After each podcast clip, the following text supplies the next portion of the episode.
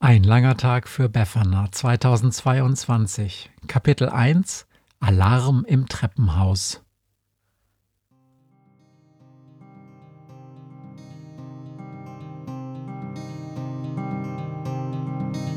Wenn der Wind einsam durch die Straßen fegt, wenn die kalte Nacht sich auf die Häuser legt, wenn in Fenstern Weihnachtsschmuck ins Dunkel scheint, dann sind Befana und ihre Maus nicht weit.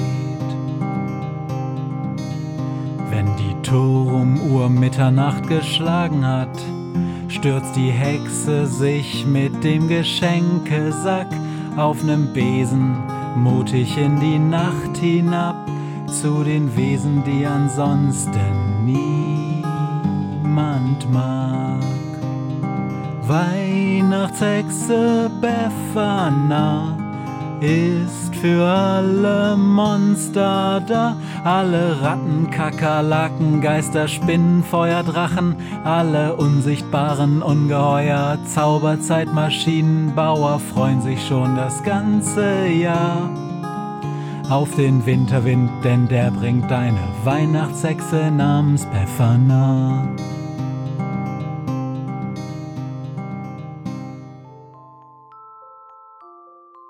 Himmel grau, Gedanken schwer, fliegt eine Krähe still umher. Die alten Flügel heben, senken, spreizen sich im Sturm und lenken bald das greise Tier ans Ziel. Dorthin, wo niemand landen will, dorthin, wo grause Gule hausen, mit der Brut Kadaver schmausen. Menschenfleisch, so hört man's zischen, hundertfach aus dunklen Nischen, und im Schatten der Ruinen landet mitten unter ihnen spät im Jahr, es wird bald Winter, eine Krähe namens Günther. Krah, ruft Günther, wusste nicht, dass man so wohnen kann. Er spricht so laut wie alle grauen Greise, heiser krächzend, eher leise, und wie alle Greise findet Günther, was er sieht, gelinde, formuliert total daneben typisch junge Leute eben, überall sind Menschenknochen aufgetürmt, zernagt, gebrochen, und die jungen Teenie-Gule gehen nicht mal zur Gulhochschule. Hört mich an! krächzt Günther bitter, flügellahm in ihrer Mitte. Es gibt Arbeit dieses Jahr. Wir retten unsere Befana. Für ungeschulte Augen ist es kaum möglich, Ghoul-Kinder von Nicht-Ghoul-Kindern zu unterscheiden. Wer genau hinschaut, könnte bei den kleinen Ghoulen bereits den Hang zu blutunterlaufenden Augen erkennen, und je nach ihrer Ernährungsweise tendieren kleine Ghule häufiger dazu, mit ihren kurzen, blutigen Fingern unappetitliche Spuren an Spielzeug, Wänden und Möbeln zu hinterlassen. Persephone, das zwölfjährige Ghoul-Mädchen, ist sauber, hat perfekt gepflegte Hände und sie beschmiert natürlich keine Wände mehr. Persephone lebt seit drei Jahren streng vegan. Wie alle Kinder in ihrem Alter hätte sie gern ein iPhone, kriegt sie aber nicht, weil ihre Eltern doof sind, und chattet am liebsten mit ihrer BFF Victoria aus der 6 Omega, der Ghoul-Hochschule. Weil sie kein Smartphone haben darf, muss sie, wie so ein kleines Opfer, den Computer ihrer Mutter zum Chatten benutzen. Ihre Mutter Cynthia hat allerdings sehr unregelmäßige Arbeitszeiten und sie braucht das Ding dauernd zurück. Als Beerdigungsunternehmerin muss Cynthia nun einmal immer erreichbar sein und arbeiten können, sagt sie, auch abends um neun, wenn Persephone und Victoria sich Nachrichten schreiben. Und Cynthias Job hat nun einmal oberste Priorität. Sonst bleibt die Kundschaft aus und ohne Kundschaft gibt's kein Essen auf den Tisch. Seit Persephone den Verzehr von Menschenfleisch ablehnt, pfeift sie auf das Essen ihrer Mutter, aber sie setzt sich mit an den Abendbrottisch und macht sich vegane Hotdogs oder isst einfach Brot mit Pesto. Mit 13, das ist die feste Abmachung, mit 13 gibt's ein iPhone. Wenn Persephone bis dahin jede Woche die Schlachtküche im Keller putzt und auch sonst lieb zu allen ist. Trotzdem ist sie heute Abend schlecht gelaunt. Warum zur Hölle stehen wir noch mal spät abends vor einem schäbigen Mietshaus in der Kälte herum? fragt sie. Und warum müssen wir alle mit? Alle, das sind ihre Mutter Cynthia, ihr Vater Bernhard, sie selbst und ihre kleine Schwester Medusa. Sie alle trippeln dick eingemummelt neben einer Reihe schlecht beleuchteter Klingelschilder neben dem Haupteingang des Hauses herum und warten. Immer wieder läuft ihr Vater zum Leichenwagen ihrer Mutter herüber, als hätte er Angst, der riesige Haufen Knochen im Laderaum könnte wie von selbst verschwinden. Wir warten auf die Krähe mit dem Schlüssel, sagt ihre Mutter, und wie auf ein Zeichen hin hört man genau in diesem Augenblick das Schlagen von Flügeln über ihnen in der Luft. Ah, Günther, endlich, es ist kalt, verdammt. Ja, schon gut, krächzt Günther und aus seinem Schnabel fällt ein dickes Schlüsselbund heraus.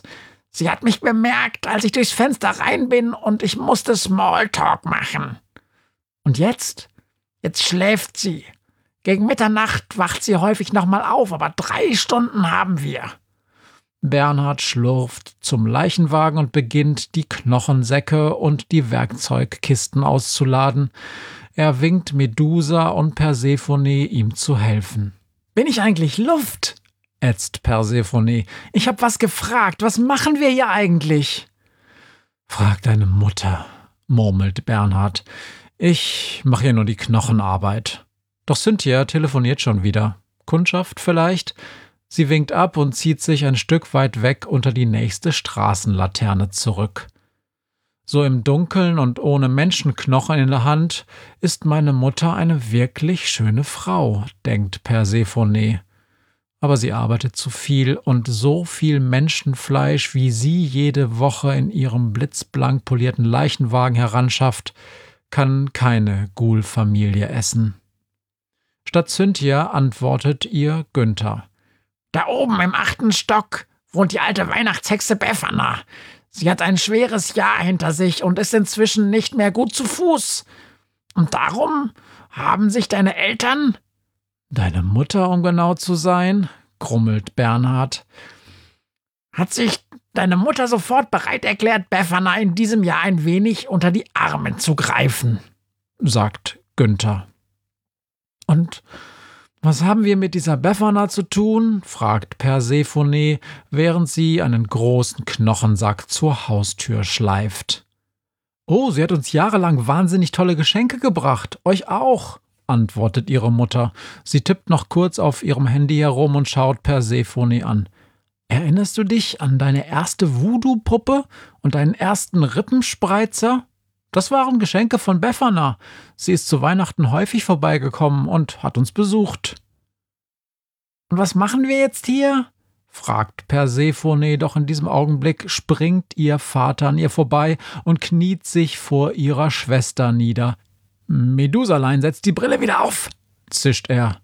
Sonst machst du noch die nette Krähe zu Stein und das ist nicht okay. Medusas Schlangenhaare zischen ein paar Mal gefährlich, aber das Kind setzt seine Sonnenbrille wieder auf und zieht einen kleinen Knochensack hinter sich her zur Haustür. Dieses Mal machen wir Befana ein Geschenk, antwortet Cynthia. Wir bauen ihr einen Treppenlift. Einen vollelektronischen mit allem Pipapo, ergänzt Bernhard aus den schönsten Oberschenkelknochen aus unserem Lager, sagt Cynthia. Da hat sie sehr lange was von. Und weil es eine Adventsüberraschung ist und morgen nun mal der 1. Dezember ist, müssen wir das heute Abend erledigen. Im Treppenhaus geht das Licht an. Von irgendwo oben kommt jemand die Treppe hinunter. Alle schauen sich erschrocken an und Bernhard schiebt die Säcke, die bereits vor der Tür liegen, so weit es geht zur Seite. Guten Abend. Guten Abend. Es ist ein junges Ehepaar, das gemeinsam einen Kinderwagen die Treppe hinunterträgt. Schnell tritt die Ghoul-Familie zur Seite und macht Platz. Sorry, der Fahrstuhl ist seit Ewigkeiten kaputt, sagt der junge Mann und schaut interessiert zu Persephone und Medusa herunter. Zu wem wollt ihr denn? Wir bringen nur etwas für Frau Grimm vorbei, sagt Cynthia. Aber verraten Sie noch nichts, ist eine Überraschung. Eine schöne Idee, sagt die junge Frau. Sie ist ziemlich niedergeschlagen zur Zeit. Das Ehepaar nickt freundlich und geht hinaus, die Straße entlang. Wieso geht man um diese Zeit noch mit Kinderwagen spazieren? fragt Persephone. Du machst ja gar kein Bild, was man alles tut, damit kleine Kinder einschlafen, murmelt ihr Vater. Wir sind mit dir so häufig nachts über den Friedhof spaziert, dass die Friedhofseule mich immer noch grüßt, wenn ich sie treffe. Die Säcke sind inzwischen alle im Eingangsflur nebeneinander gestellt und Persephones Eltern machen sich an die Montage der Knochen unter dem Treppengeländer. Wäre es nicht leichter, einfach den Fahrstuhl zu reparieren? fragt Persephone. Schon, aber nicht so cool, krächzt Günther. Glaub mir, es wird dir bestimmt gefallen und der Fahrstuhl geht immer wieder kaputt. Seitdem das mit dem Fliegen nicht mehr so klappt, kommt Befana kaum mehr aus dem Haus. Tja, die Sache mit dem Wind, hm? Er war schon sehr alt, antwortet Günther. Aber wer will es ihr verdenken, sich in diesem Alter noch einen neuen Wind zu suchen? Wer will das schon? Immerhin war er ihr Vater und was für einer. Eine ganze Weile arbeiten sie schweigend. Stufe für Stufe, Stockwerk für Stockwerk befestigen sie mit Hilfe von Akkuschrauber und Knochensäge die Unterschenkelknochen so unter dem Geländer, dass sie eine einigermaßen gerade Schiene bilden. Als letztes kommt der Sitz, eine gemütliche Plattform aus Schädelknochen, die Bernhard bereits zu Hause vormontiert hat. Als der Lift bis zu Beffanas Wohnungstür im achten Stock reicht, schauen sich Bernhard und Cynthia zufrieden und müde an. Sie müssen mehrere Stunden lang gearbeitet haben. Los, Testlauf, sagte Bernhard. Persephone darf als Erste. Sie fühlt sich zwar ein bisschen kindisch, als sie mit der Fernbedienung unten auf dem Schädelsitz hockt, aber Spaß macht es dann schon, vor allem weil der Lift mehrere Geschwindigkeitsstufen hat und die höchste Stufe fast schon gefährlich schnell ist. Befana liebt es schnell und gefährlich, sagt Cynthia. Dann ist Medusa dran. Sie hat sichtlich Spaß und im siebten Stock beschleunigt sie den Treppenlift bis aufs Maximum. Hui, jauchzt sie und die Schlangen oben in ihren Haaren züngeln um die Wette. Psst, mahnt Cynthia. Es soll doch eine Überraschung sein. Das war eine gute Idee, Günther. Los, lass uns nach Hause fahren. Genau da klingelt ihr Handy. Es ist sehr laut gestellt. Medusa quietscht erschrocken auf und verliert vor Schreck ihre Brille. Ah! krächzt Günther. Er spürt, dass sein linker Flügel gelähmt und zu Stein geworden ist. Mist, flucht Bernhard. Alles nur wegen deines scheiß Handys, Cynthia. Jetzt müssen wir mit Günther zu den Fliegenärzten, wenn die überhaupt noch offen haben. Aber Cynthia telefoniert schon wieder und zischt nur schnell ein.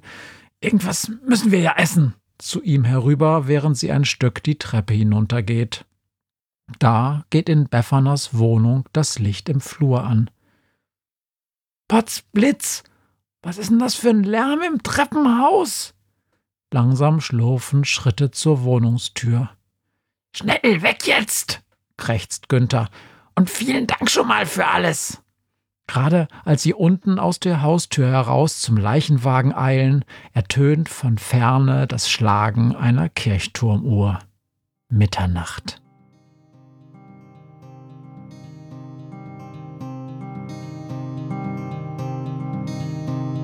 was mir heut Morgen widerfahren ist.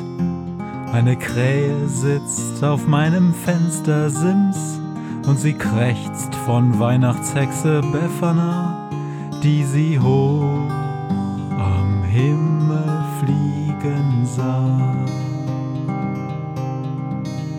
Tausend Abenteuer hat die Hexe erlebt, wie ein Haus verschwindet, wie ein Berg erbebt wurde im Wald verwunschen und im Fels versenkt, und doch hat sie alle reich beschenkt.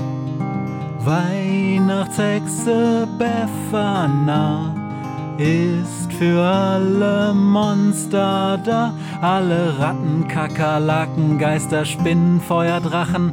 Alle unsichtbaren Ungeheuer, Zauberzeitmaschinenbauer freuen sich schon das ganze Jahr auf den Winterwind, denn der bringt deine Weihnachtshexe namens Pfeffernah.